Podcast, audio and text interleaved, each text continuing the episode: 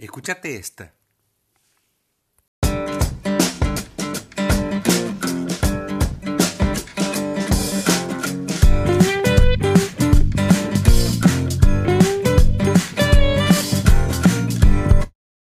Gracias.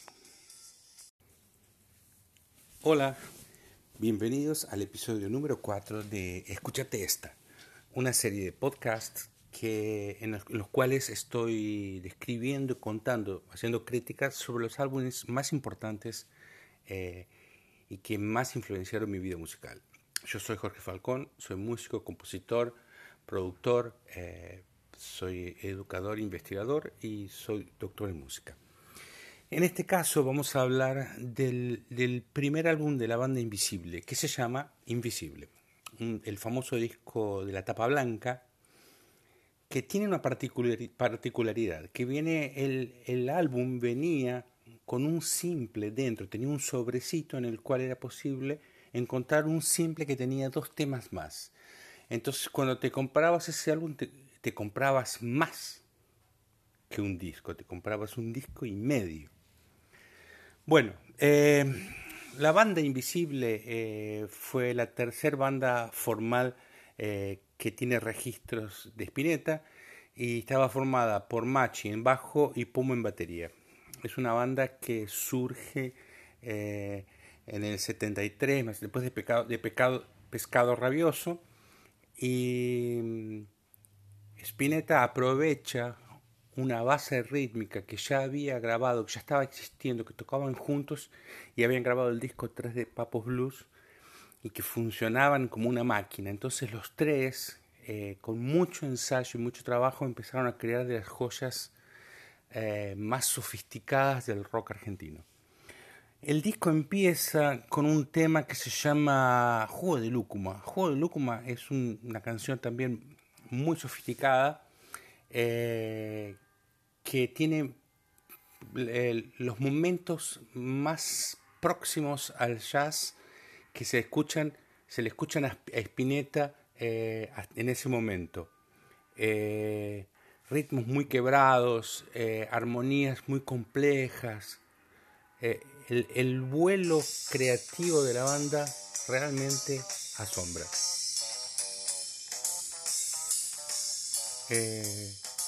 escuchamos un poquito para de, base, pero no podemos escuchar mucho porque hay cuestiones de derechos.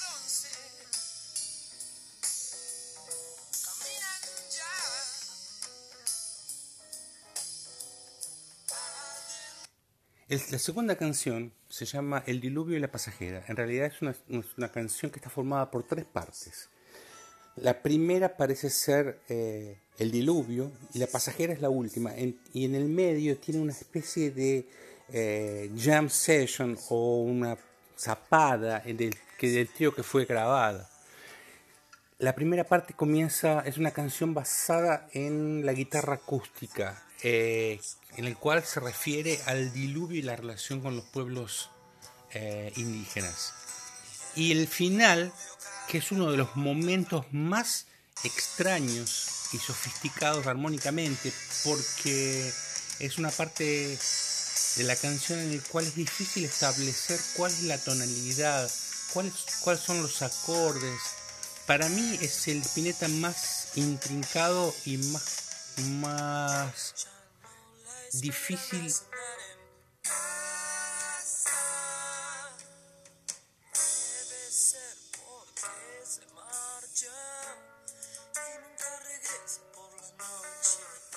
Bueno, pasando, pasando, vamos al tercer tema. El tercer tema se llama Suspensión. Suspensión tiene un riff que parece Black Sabbath en el comienzo. Y también tiene dos partes. Una primera parte que son dos estrofas con una progresión instrumental. Cuando digo progresión instrumental digo una forma de usar los acordes eh, muy particular y también fuera de toda lógica de todos los libros de armonía que se pueden imaginar. Em, yo utilizo eh, el concepto de caligrafía armónica, diciendo que la caligrafía armónica de Spinetta, es la forma en que él escribía los acordes. eh, me parece genial eh, la forma en que los emplea en esa parte y al final, y la segunda parte es otra parte muy interesante porque en el cual los acordes están o los instrumentos están siendo apoyo para la voz cantada sobre una base firme y estable siempre. Bueno, damos vuelta al disco. El, lado 2 comenzaba con un, tema que se llama el tema del molesto, que era una especie de improvisación muy básica sobre dos acordes. Y después también La Zafata del Tres Fantasma, otra canción increíblemente poética y que tiene varias partes. Otra también, otra característica de esa, de esa, de esa canción y que está en casi todas las, canciones de ese álbum es que armónicamente tiene pasajes muy raros. Por ejemplo, para el que entiende de música, las estrofas tienen partes en mi menor y la próxima frase está en si bemol, que son distancias armónicas bastante grandes.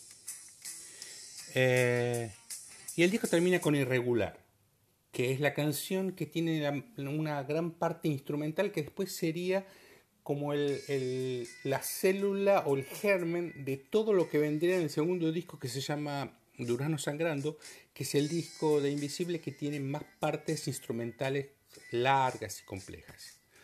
Bueno, de simple solamente voy a citar una canción que es eh, increíble, que la tocó también en el festival, eh, en el el show de los 40 años que se llama Lo que nos ocupa es esa abuela, la conciencia que regula el mundo.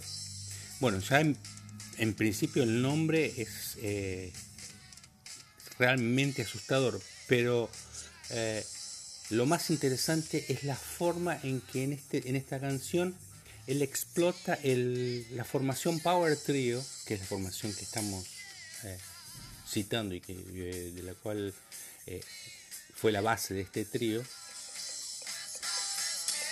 porque el, uso de la, de la guitarra excede ya las formas normales eh, de un power trio. Por ejemplo, cuando imaginamos el power trio de, de Jimi Hendrix o de Cream, eh, tenemos eh, ejemplos increíbles del trío eléctrico. Pero en este caso, la guitarra de Spinetta eh, ofrece formas de tocar que no aparecen en otros autores.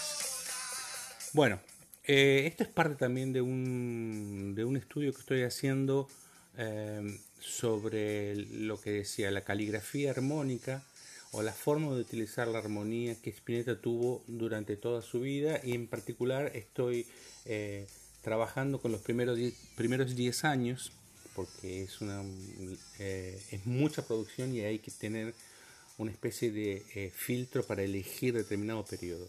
Entonces, eh, bueno, mi recomendación es Invisible, tipo a full, es un álbum increíble, es la época surreal y más power trio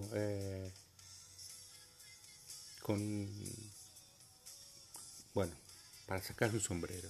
Eh, Spinetta, eh, una vez más, mostrando su, su genialidad con estos dos monstruos que tocaron y que lo, eh, formaban una fórmula eh, que se potenciaba, que los tres juntos eran mucho más que tres.